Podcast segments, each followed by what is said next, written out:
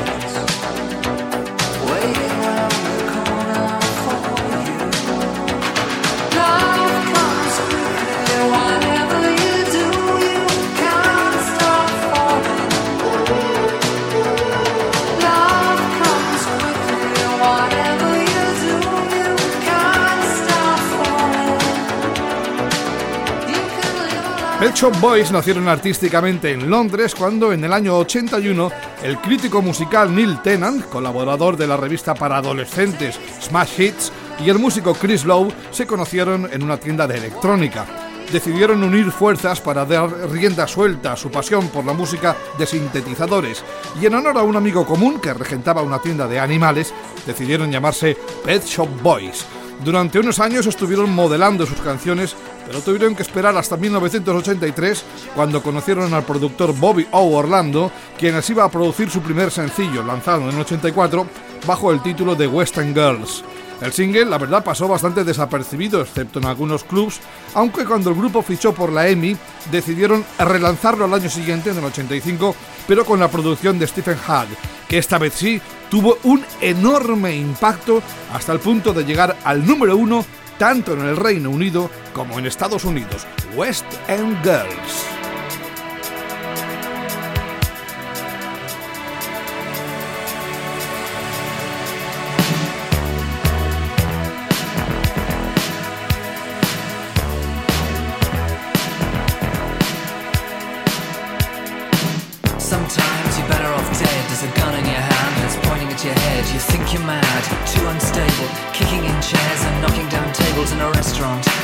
In town. Call the police, there's a madman around, running down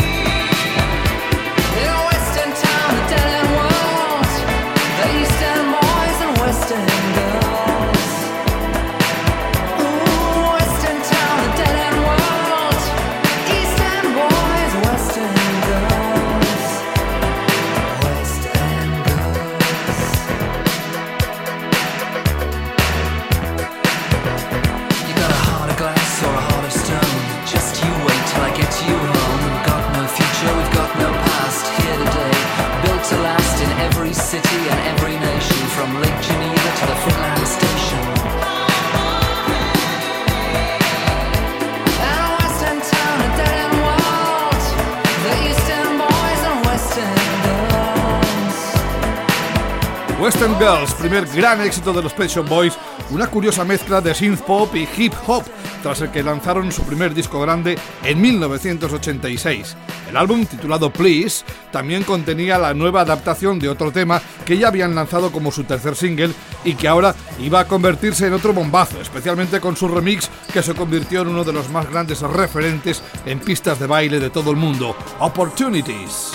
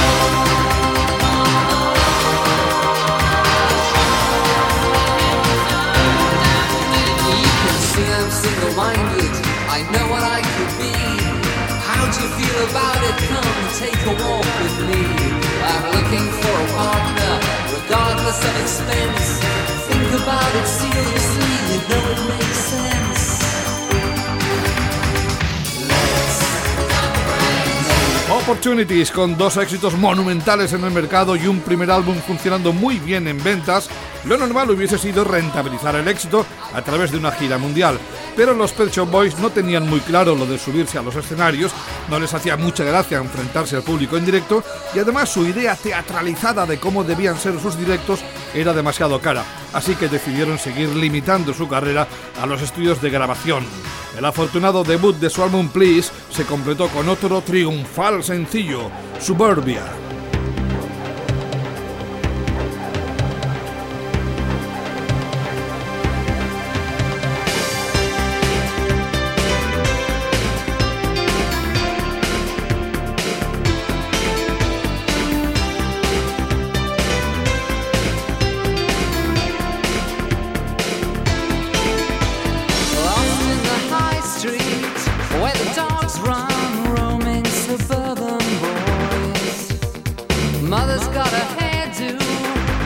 done. She says they're too old for toys. Stood by the bus stop with a felt pen in this suburban hell. And in the distance, a police car to break the suburban.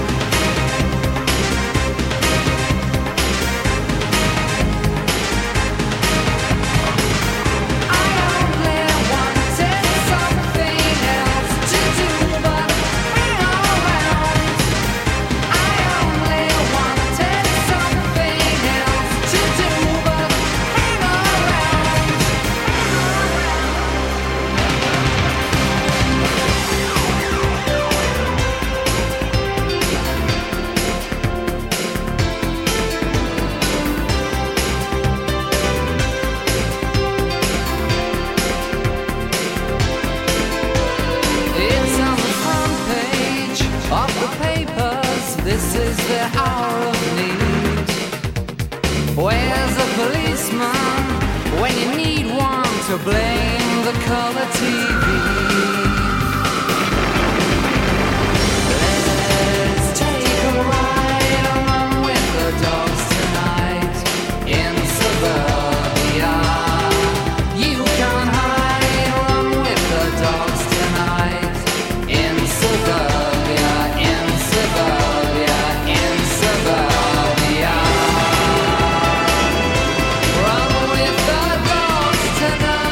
Suburbia, inspirada en los disturbios en Los Ángeles, otro de los clásicos de los Pet Shop Boys que al prescindir de los directos incrementarían su actividad discográfica. Tras editar Disco, un álbum de remezclas, lanzaron en 1987 el single adelanto de su nuevo álbum, el que iba a potenciar aún más su condición de estrellas del tecnopop. El single fue otro importantísimo éxito, número uno en casi toda Europa y donde el sonido barroco y opulento de Pet Shop Boys aparecía en su máximo esplendor. It's a Sin.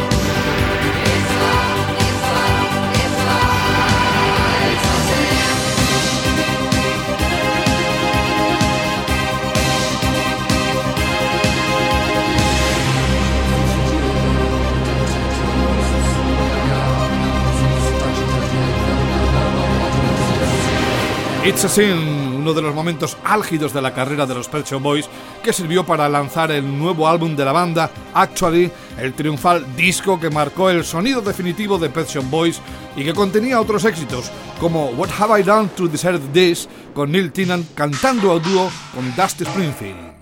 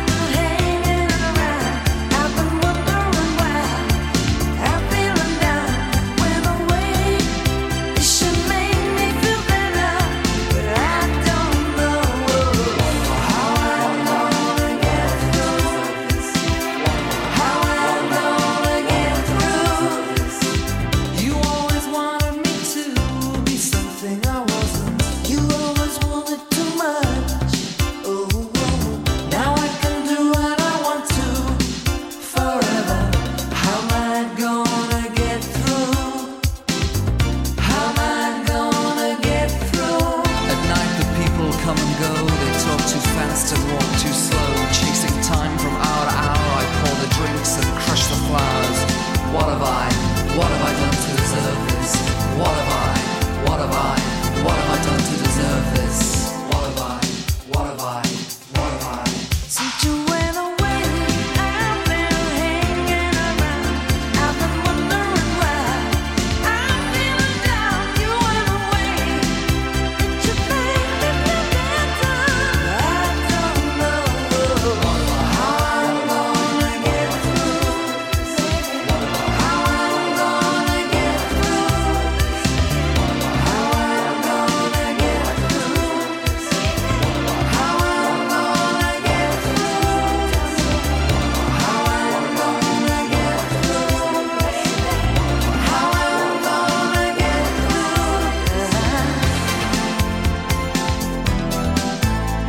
Have I Done to Deserve This, que he hecho para merecer esto, la colaboración de Pet Shop Boys y Dusty Springfield, la legendaria cantante británica cuya carrera parecía abocada al ocaso y que fue devuelta por los Pet Shop Boys a la primera fila de la escena musical. Inmersos en una de sus épocas más brillantes, a finales del 87, los Pet Shop Boys fueron invitados a participar en un programa de televisión que celebraba el décimo aniversario de la muerte de Elvis Presley le pidieron un cover de Elvis y el dúo decidió llevar a su terreno el clásico Always on My Mind, una canción que tras ser procesada por la apabullante factoría de sonido de los Pet Shop Boys sonaba como un misil.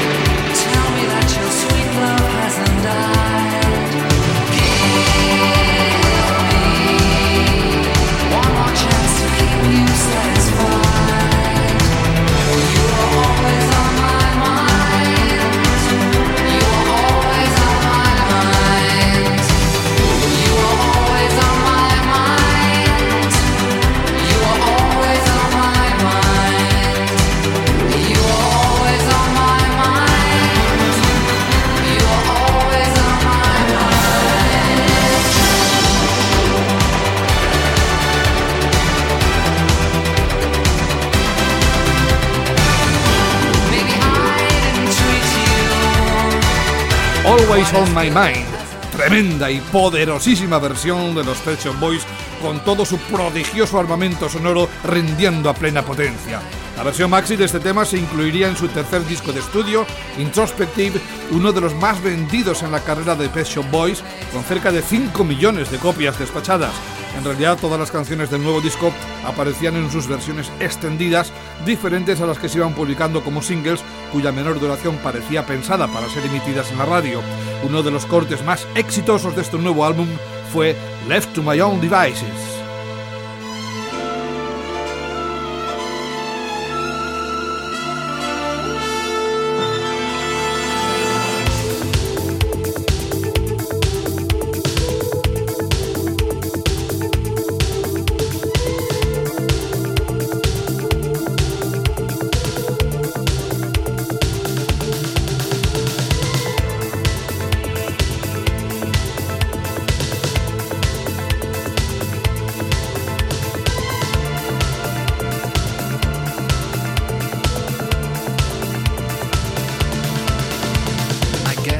Bad.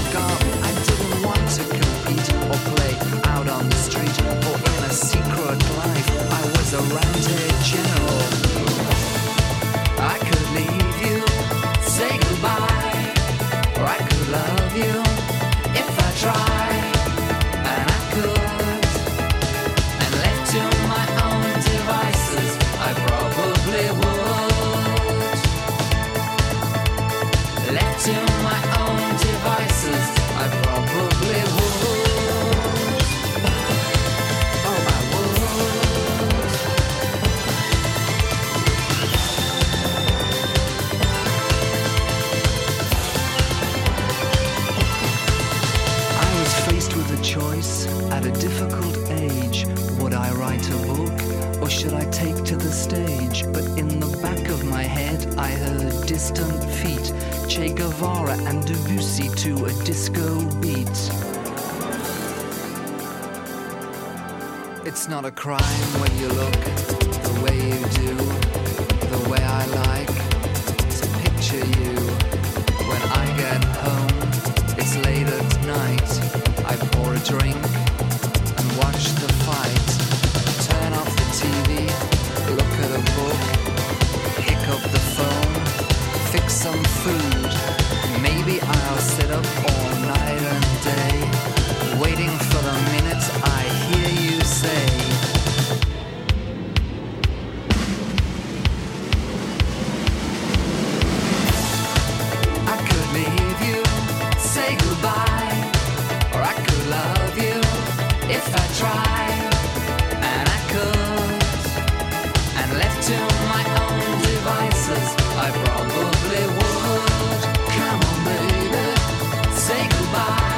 Left to My Own Device es una de las canciones de Introspective que se editaron en formato single junto a Domino Dancing, It's Alright y la mencionada Always on My Mind.